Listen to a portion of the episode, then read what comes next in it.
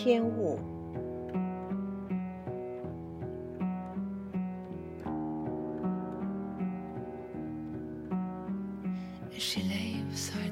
对天物来说，那只是人生最早的记忆。那大约十秒钟的情景，在意识的横壁上打下了鲜明的烙印。既无前者，已无后者，如同遭遇大洪水袭击的街上的尖塔，那记忆只是一个孤立的。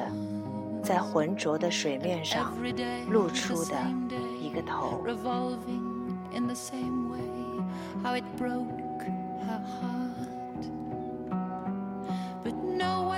一有机会，天雾就会问周围的人：“你能想起的人生最初的情景是在几岁的时候？”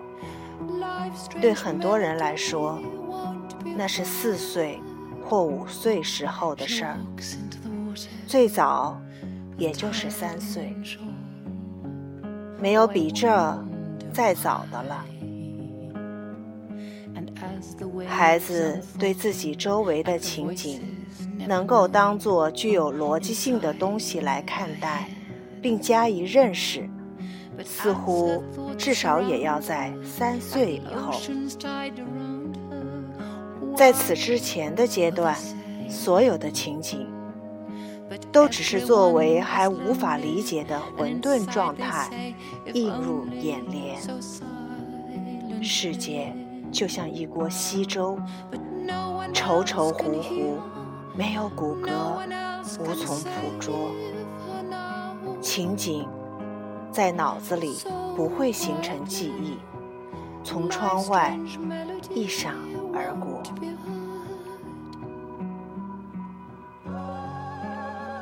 对一岁半的幼儿来说，当然是无法做出判断的。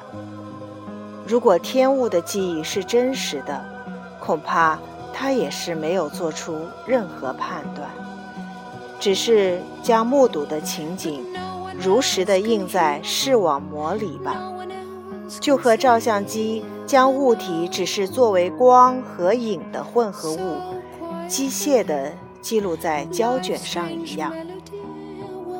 而且，可能随着意识的成长，那个被固定的影像被一点一点解析，其包含的意义也被赋予出来了。但是，那种事情在现实中真的可能发生吗？在婴幼儿的脑子里，可能保存？那样的景象吗？亦或那只是虚假的记忆吧？一切都是他的意识，在日后出于某种目的性的企图而随意臆造出来的吧？记忆的捏造，天物也充分考虑到了这一可能性。而且得出了应该没有这种可能性的结论。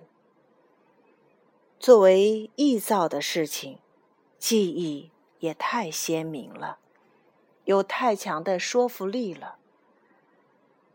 那里的光线、气味、心跳等等，这些实在感占了绝大部分，不会是假的。而且。假定那一情景是实际存在过的，各种事情就都能得到很好的解释，不论是从逻辑上，还是从情感上。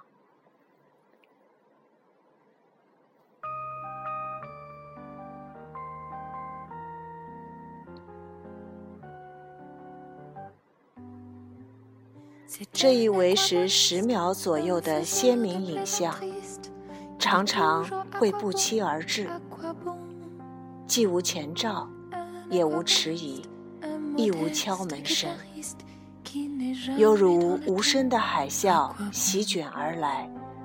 发觉的时候，已经横亘在他的眼前。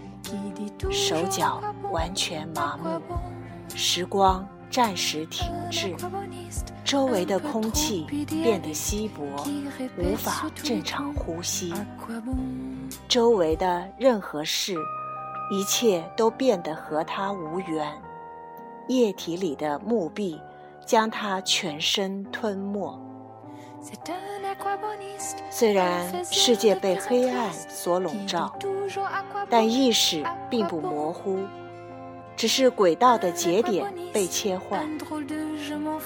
意识在某种部分上反而变得敏锐，没有恐惧。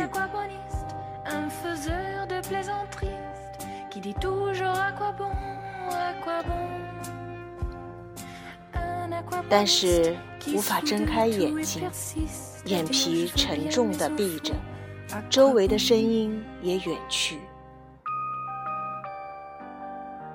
而那熟悉的影像又一次次在意识的屏幕上放映，身体的各处沁出汗来，能感到衬衫的腋下浸湿了，全身开始微微的颤栗。心跳加速，力度加大。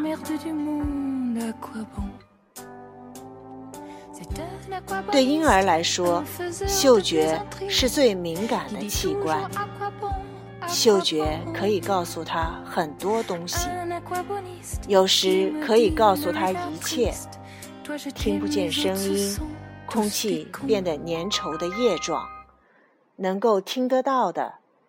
只是自己柔弱的心声。